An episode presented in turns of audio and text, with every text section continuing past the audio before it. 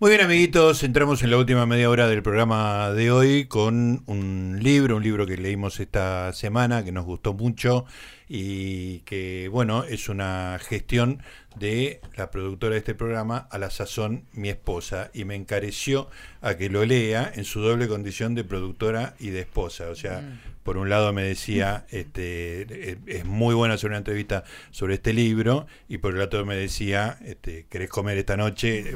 Tenés, que leer este libro. Por suerte le, le hice caso porque efectivamente tenía razón. Es un libro que nos, nos afecta en lo, en lo personal, hay historias de vida muy desgarradoras, muy sentidas, y que por esas casualidades de la vida, tanto Mariela como yo, en nuestras respectivas vidas, tuvimos experiencias parecidas, digamos, ¿no? Pero el libro es mucho más que, que, una, que una tragedia particular, es una historia de vida muy bien escrita, muy, este, muy placentera, es el retrato de una época y de una vida nómade en distintas ciudades, Buenos Aires, Washington, Montevideo, es eh, realmente fue muy placentero, Madrid también, claro, ah, sí, más importante de todos, claro. Eh, el libro se llama Aquí estoy yo hablando todo el rato, y lo escribió Catalina Lascano, que la tenemos en línea, después de algunas complicaciones la tenemos en línea. ¿Cómo te va Catalina, Gustavo, Mariela, todo el equipo te saluda? ¿Cómo estás? Bien, hola Gustavo, ¿cómo estás? por acá todo bien, por suerte, ya todo resuelto. Ya todo resuelto. sí, sí, sí. A la gente no le importa, vamos para adelante, Catalina. Bueno, eh, vos tenés, este, bueno, esta entiendo que es tu primera novela Catalina, pero tenés una actividad, estuve viendo que con Santiago Liach hacen eh, paseos con eh, literarios, por decirlo de alguna manera. ¿Cómo, ¿Cómo es tu relación con la literatura, digamos, para ponerte en perspectiva vos para después hablar del libro? Y la literatura, bueno, siempre desde muy chica me gustó leer, em, bueno, libros, revistas, el libro cuento un poco todo eso, leo cualquier cosa que se me ponga adelante. Bien pero sí, siempre, bueno, muy lectora de chica y después de grande mm, me dediqué a otras cosas y bueno, empecé con algunos talleres de escritura y bueno, empecé el taller justo con Santiago que mencionaste y bueno, y de ahí sale este libro que, que hoy tienen y que bueno, llevó un tiempo, pero bueno, acá está. Bueno, pero además de tiempo debe haber llevado un proceso porque, digo, es muy... De las entrañas, digamos, una historia muy, muy personal. Sí, sí, empezó, yo la verdad que no tenía una idea, no era mi idea publicar un libro, y menos con esta historia. Eh, para mí era algo como muy privado, pero bueno, en, el, espacio del taller eh, surgió medio de casualidad, eh, ve el tema y bueno, me dijeron, bueno, escribí sobre esto, está bueno, y empecé a llevar semana a semana, y bueno, de repente era todo un año escribiendo sobre eso, otro año escribiendo sobre eso, y sí, y fue como también como reabrir una etapa y una etapa y una etapa. Y, salieron cosas que, bueno, no sé, ni, yo me imaginaba que iba como a escribir y ni siquiera a contarle a otros, tal vez. Claro. Pero bueno, terminó pasando y, bueno, iba funcionando, así que le di para adelante. Claro. Eh, Catalina, bueno, déjame leer eh, una parte de la contratapa, así digo, tengo, cuidado de no revelar demasiado de un libro que, que, además de ser una historia de vida, te sorprende, digamos, con datos que van apareciendo. En la contratapa dice, en la década del 80, la narradora emigró a España con su madre y un hermano tres años mayor. Para 1988 ese hermano ya no estaba. No solo eso, para mí ese fue el año en que nos olvidamos de él, se dice. Esta novela reconstruye el mundo en que vivieron juntos con una minuciosidad obsesiva que es también una forma del amor, como si quisiera recrear esa vida perdida para que él por fin aparezca. Bueno, me emociona un poquito mientras lo leo y se me, me tiembla un poquito la voz. Hay dos cosas que te quiero preguntar, después le, le, voy a pedir a, a Mariela, que, que fue la, la, promotora de que leamos el libro, eh, que participen, pero te quiero preguntar dos cosas respecto de cómo se hace un libro tan cercano a la verdad y con historias tan íntimas, digamos, ¿no? Sí. Eh, primero, una parte está contada en el libro, que es cuando vos le decís a tu mamá y a tu papá, estoy escribiendo esto, digamos, ¿no? Pero, ¿en, ¿en, qué momento vos decís esto lo, lo, hago público y después qué? ¿No? Eh, ¿Qué pasa con las relaciones personales? Eh, digo, es algo que me da curiosidad en todos los libros así de historias de vida reales, digamos, ¿no? ¿Qué, cuál, fue tu debate interno? Eh, bueno, primero, como me manejaba siempre dentro del espacio del taller, no, mientras avanzaba no era un miedo que me rondara, pero pero bueno, el primero que se lo dije fue a mi viejo y bueno, como es una persona un tanto especial, mucho no le molestó.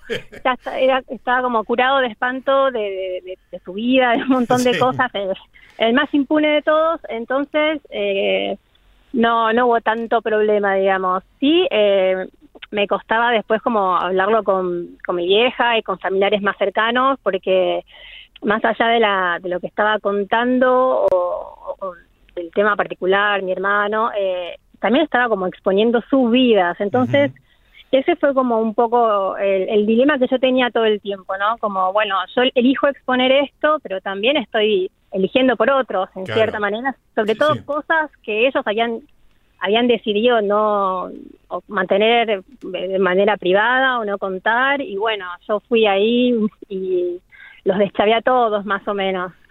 Pero bueno, siempre de vuelta, ¿no? En el espacio del taller eh, era, bueno, hay que escribir, hay que contar la verdad y los otros no importan, así que un poco de una manera un poco cruel, pero... Mm, claro, pero hay un, hay un momento en el cual deja de ser el ah, taller y pasa a ser la publicación, ¿no? Ahí, ahí está el dilema. Sí, y, bueno, y la vida y lo, y lo que le pasa a los otros con eso.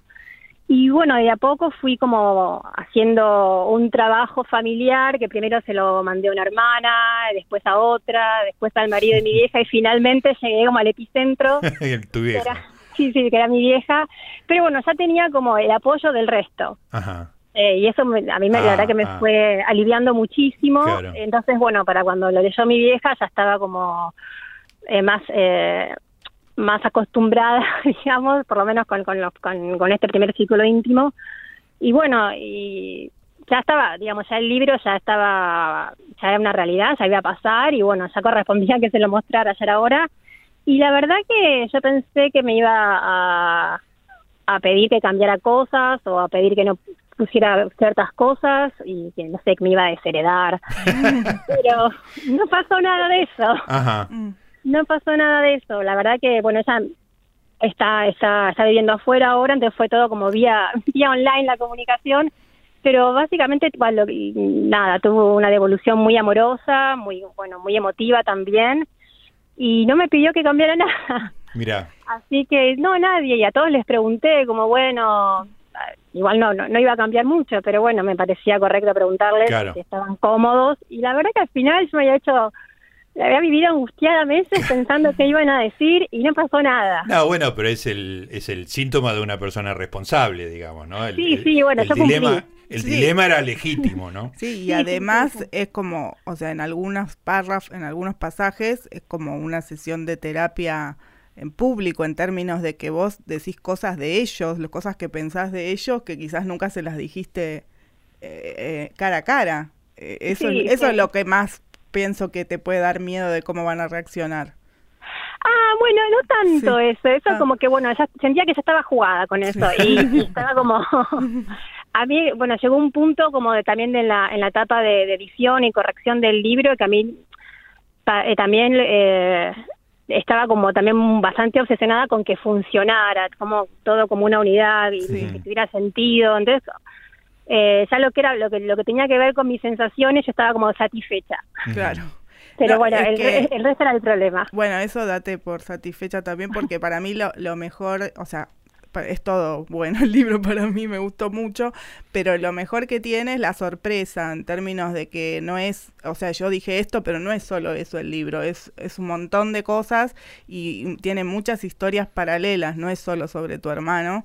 Y, y además lanzás comentarios así de repente, bueno, lo que pasa es que no quiero decir nada porque la gracia es irse enterando, pero vos tirás datos así como si nada y implican una puerta enorme a otra historia y eso, eso está muy bien construido.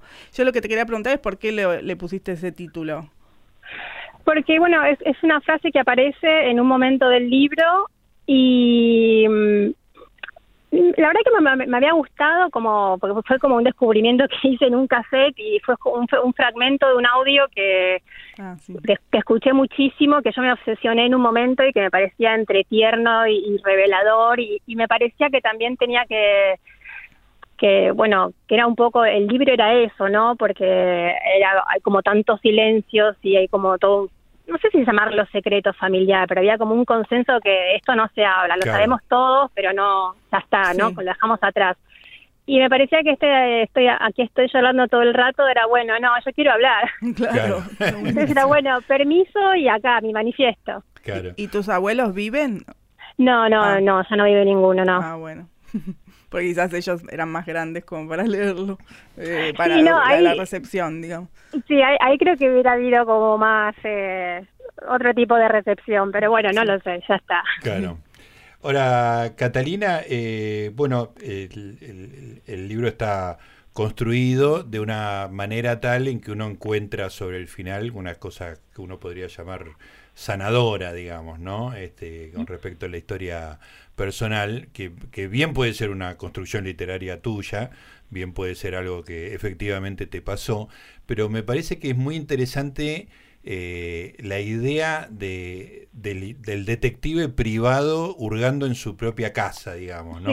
Metiéndose en el ropero de tu vieja, buscando bolsas, encontrando bolsas, eso, este, digo, no, no, te voy a preguntar si eso es verdad o mentira, porque ya eh, con el libro impreso ya está, digamos, pero es, un, es una gran construcción esa, digamos, ¿no? Hurgar en, un, en una historia familiar muy tan dolorosa que es muy difícil de hablar, este, y, que sea con el, el procedimiento más detectivesco, ¿no? Este, eso me pareció muy bueno del libro. Sí, eso, la verdad que bueno, es como medio un modus operandi de mío, soy como muy, no sé, archivista de corazón. eh, entonces, eh, tenía tenía todo tipo de, de, de, ítems y libros y cosas para rebuscar y todo, y todo me daba información. Entonces, bueno, también es como una obsesión y, y, también me facilitó la escritura, ¿no? Como en vez de contar directamente la historia de mi familia o la historia de mi hermano, eh, entrar a través de los objetos me facilitó mucho el proceso. Así que también lo me terminó funcionando como una herramienta. Claro. Igual que paradójico, ¿no? Que, que tu mamá tuviera tanta resistencia a hablar del tema y bueno, eso no, porque suele suceder cuando pasan estas tragedias, pero que guarde tantas cosas, o sea, como que dejó todo ahí para que alguien lo recoja. Sí, sí, yo hoy lo, termino también llegando un poco a la conclusión, ¿no? Y bueno, si ella no hubiera esa manía de ella que a veces a mí me, me, me, ponía de muy mal humor, que es la de la acumulación. Claro, si yo no hubiera tenido todo eso, no hubiera podido hacer la búsqueda que hice, no hubiera podido escribir este libro. Así que bueno, en cierto modo tuvo su, tiene su sentido o tuvo cumplió un objetivo, tal vez no uno que nadie esperaba, tal vez. Pero bueno, yo hoy digo, bueno, está bien, sirvió para esto. Catalina, ¿en algún momento pensaste eh, otro libro sobre la literatura del yo. Eh, es, es algo que sale mucho, sale mucho también de los talleres. Este, y la pregunta que uno siempre se hace es, eh, ¿tengo literatura para esto y algo más? O, o, lo único que quiero es contar esta historia? ¿Qué te pasaba vos con, con ese tipo de cosas? sí, yo creo que es una pregunta, bueno, que sí, que me la he hecho y... Mm, y la verdad, bueno, como te contaba, yo cuando arranqué con los talleres no no estaba en mi horizonte publicar un libro y salió salió esto de esta manera. Eh, y yo antes de entrar al mundo de los talleres no tenía ni idea que había como toda esta cosa, literatura de yo sí, literatura de yo no. Y entonces siempre como lo pensé como lectora y, y yo a la de elegir libros, la verdad, o de, o de, o de engancharme con una historia, nunca fue una condición previa, eh, si era eh, autoficción, autobiografía, eh, entonces no le tengo como tanto prejuicio, entiendo los argumentos a favor y en contra, pero no es algo que, que, que, me, que me atraviese, digamos. Ahora, si me, si me preguntas hoy, el próximo no, no, no querría que fuera autobiográfico. Claro. Ah. Más que nada, bueno, para variar, hacer otro tipo de ejercicio, pero bueno, no, lo sé. Sí, además una vida no puede tener tantas historias. Esta era muy fuerte. Igual la tuya es muy rica, así que algo, algo se te va a ocurrir entre tantos viajes. Y, supongo que lo que, no sé, o, lo que terminaría haciendo es agarrar, no sé, o un punto, un disparador, tal vez que la propia villa, y no sé, y disfrazarlo después y cambiar todos los nombres y bueno, decir que es ficción, que creo que pasa mucho igual. Eh, pero bueno, no, la verdad que sí, no, no, no, no me pongo, digo, no, no, no, no pienso que estaría mal si vuelvo a hacer algo y también autobiográfico, no, no está mal, que sea lo que sea. Es absolutamente legítimo. Y de hecho, en la contratapa, en la parte que no leí, hay eh, varios libros mencionados, varios autores que han escrito sobre la relación entre el padre y el hijo, como, bueno, Philip Roth, Delfín de Vigan, que también me la hizo conocer Mariela, Mauro Libertela, con quien hablamos sobre sus novelas, que son todas muy este, autobiográficas. ¿Vos, vos este, ¿qué, te gusta leer a vos? ¿Este tipo de cosas o más en general? ¿Leíste el de Dolores Gil, Parte de la Felicidad? Sí, lo leí y, y la verdad que me encantó leerlo, porque, bueno, eh, cuando lo leí yo estaba en el proceso también de corrección y y a veces pensaba, ¿a quién le interesa leer un libro sobre la muerte del hermano del autor? O sea, y la verdad que leí su libro y me encantó. Y decía, bueno, hay una manera posible de hacer como una historia hermosa y atrapante y bien escrita. Y dije, bueno, genial. O sea, yo lo disfruté, tal vez alguien después disfruta mío. Claro. Eh, así que, y bueno, también los, los de Mauro, el del cine de Vigán sobre la madre, para mí también era como una especie de faro. Bueno, ese es mi libro favorito. Total, sí. Es tremendo. sí, sí, es increíble, me encantó. Claro, pero eh, lees otro tipo de cosas también. Sí, sí, sí, sí, leo también, no sé, no ficción, bueno, ahora por el tema de las caminatas también leo mucho de historia de la ciudad o, claro. ah, qué bueno o, cosas, no, textos no contemporáneos, literarios sobre la ciudad, es como que agarro cualquier cosa y me gusta, le doy. Eh, contame un poco de las caminatas, Catalina. Y las caminatas las empezamos a hacer con Santiago en 2021 eh, la excusa de, la primera camioneta que armamos fue tratar de encontrar el almacén de la esquina rosada, el cuento de Borges, y así terminamos haciendo como todo un recorrido por Santa Rita y Floresta, y así surgió la idea, ¿no? Como bueno, eh, recorramos barrios, eh, hablando un poco de la historia de los barrios, la historia urbana del barrio y también cómo, cómo se refleja ese barrio en la literatura argentina, quién escribió, qué, qué, escritores son de la zona qué sucedió. Y bueno, así fuimos eh, armando y bueno, y ya el año pasado hicimos 10 caminatas aproximadamente. Y la verdad que yo las disfruto mucho armándolas y también cuando las hacemos y la gente se copa y viene y tenemos como un grupito que viene a todas.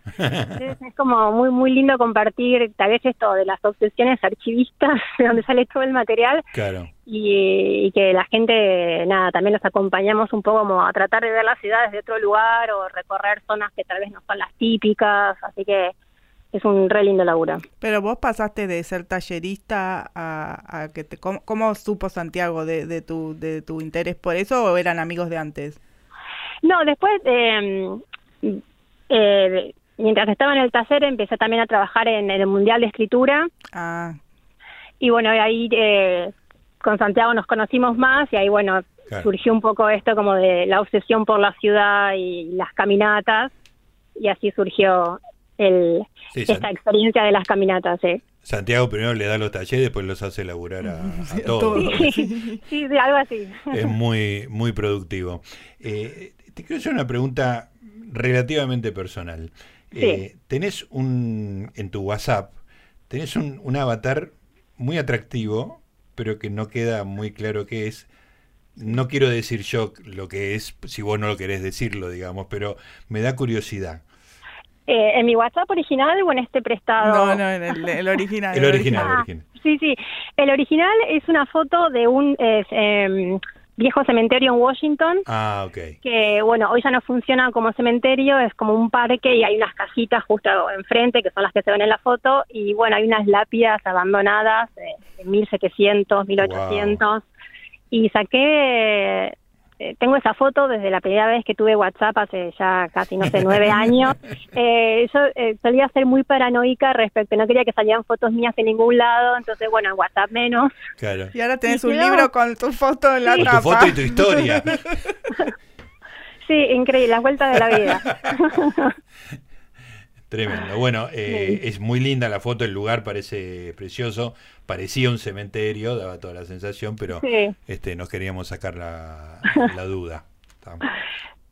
Sí, es, eh, la saqué en un viaje de vuelta a Washington, de vuelta en, lugares que fueron mi casa, y, y, bueno, me encantó el lugar. Sí, bueno, una de las cosas que trasciende mucho el libro, la historia de tu hermano, digamos, que es como una forma de arrancar y de terminar y de, hacer ese proceso de sanación, es ese recorrido por, por ciudades que tiene que ver mucho con, la época, digamos, ¿no? Eh, vos hablás mucho de los, los 90 en Washington, es como un hito, digamos, ¿no? Es, este, es muy importante, es muy generacional el libro, en algún sentido. Sí, sí, lo es, sí. Para mí, bueno, esa época en Washington, que era como no sé, el clímax del grunge más o menos, también para mí a nivel identitario fue muy importante. Eh, bueno, todos esos consumos culturales que hoy, hoy sigo arrastrando de algún modo. Así que sí, eh, o también, no sé, las canciones que escuchaba, el, pop que escuchaba en Madrid, no sé, bueno, y de la época de Uruguay hay menos, pero... Sí, el desprecio que le pones por los uruguayos debe ser una de las pocas personas, pues siempre los uruguayos tienen buena prensa, pero acá Pocas ventas en Montevideo va a tener el libro. sí, sí, siempre como a veces cuando tengo, amigos de Uruguay como que les pido perdón primero, pero bueno, después tuve mi, después tuve mi etapa de, de, enamoramiento real, llama un poco más de grande con Uruguay, eh, pero sí, sí, a veces me da un poco de vergüenza. Bueno, ese, ese pudor eh, está en el libro, en la, forma que te relacionas con una historia tremenda y se la contás a, a, quien quiera leerlo de una manera muy, muy literaria, muy bien escrita, pero muy, muy emocionante. A Mariela y a mí le agradezco a Mariela que me haya insistido en, en, la lectura porque la verdad que me, me, llegó, me revivió, como te decía al principio, alguna historia que tuve que compartir en, en mi vida. A Mariela le pasa lo mismo y, y es muy impresionante cuando te toca una cosa así, el amor de una madre, ¿no? Es una cosa que tiene, mm. es muy difícil de dimensionar y vos en, no sé, 180 páginas en las que parece que tenés una relación de adolescente con tu madre, al final hay como una un reconocimiento de eso que me emociona mucho. Sí, sí, era también, bueno, esto justo que decís, también otro otro amigo que tenía era como que quedara una quedara como medio resentida o no sé, o enojada con mi madre en las páginas, pero bueno, yo sentía como cuando alcanzó cuando pudiera llegar a, transmitir tal vez como algo más amoroso, era bueno, por ahí está el final, decía yo. Sí, claro. Y, eh, y después, bueno, sí, bueno, gracias. Porque y después la verdad que es como, es algo que yo no me di cuenta que estaba tan logrado hasta que me lo empezaron a decir otros. Ajá, claro. Eh, no sé, me hablaban de mi madre de una manera que yo no tenía dimensión que había terminado así en, eh, escrito en el libro. Qué bueno, qué bueno que haya salido de esa manera. Bueno, Cata, nos quedó poco tiempo porque por los líos del teléfono, pero fue un placer hablar con vos, así como fue un placer haber leído Aquí estoy yo hablando todo el rato. Bueno, muchísimas gracias por invitarme y bueno, me alegro muchísimo que te haya gustado el libro. Un beso. Un beso grande. Ahí estaba Catalina Lescano, el libro es de Rosa Iceberg, muy recomendable.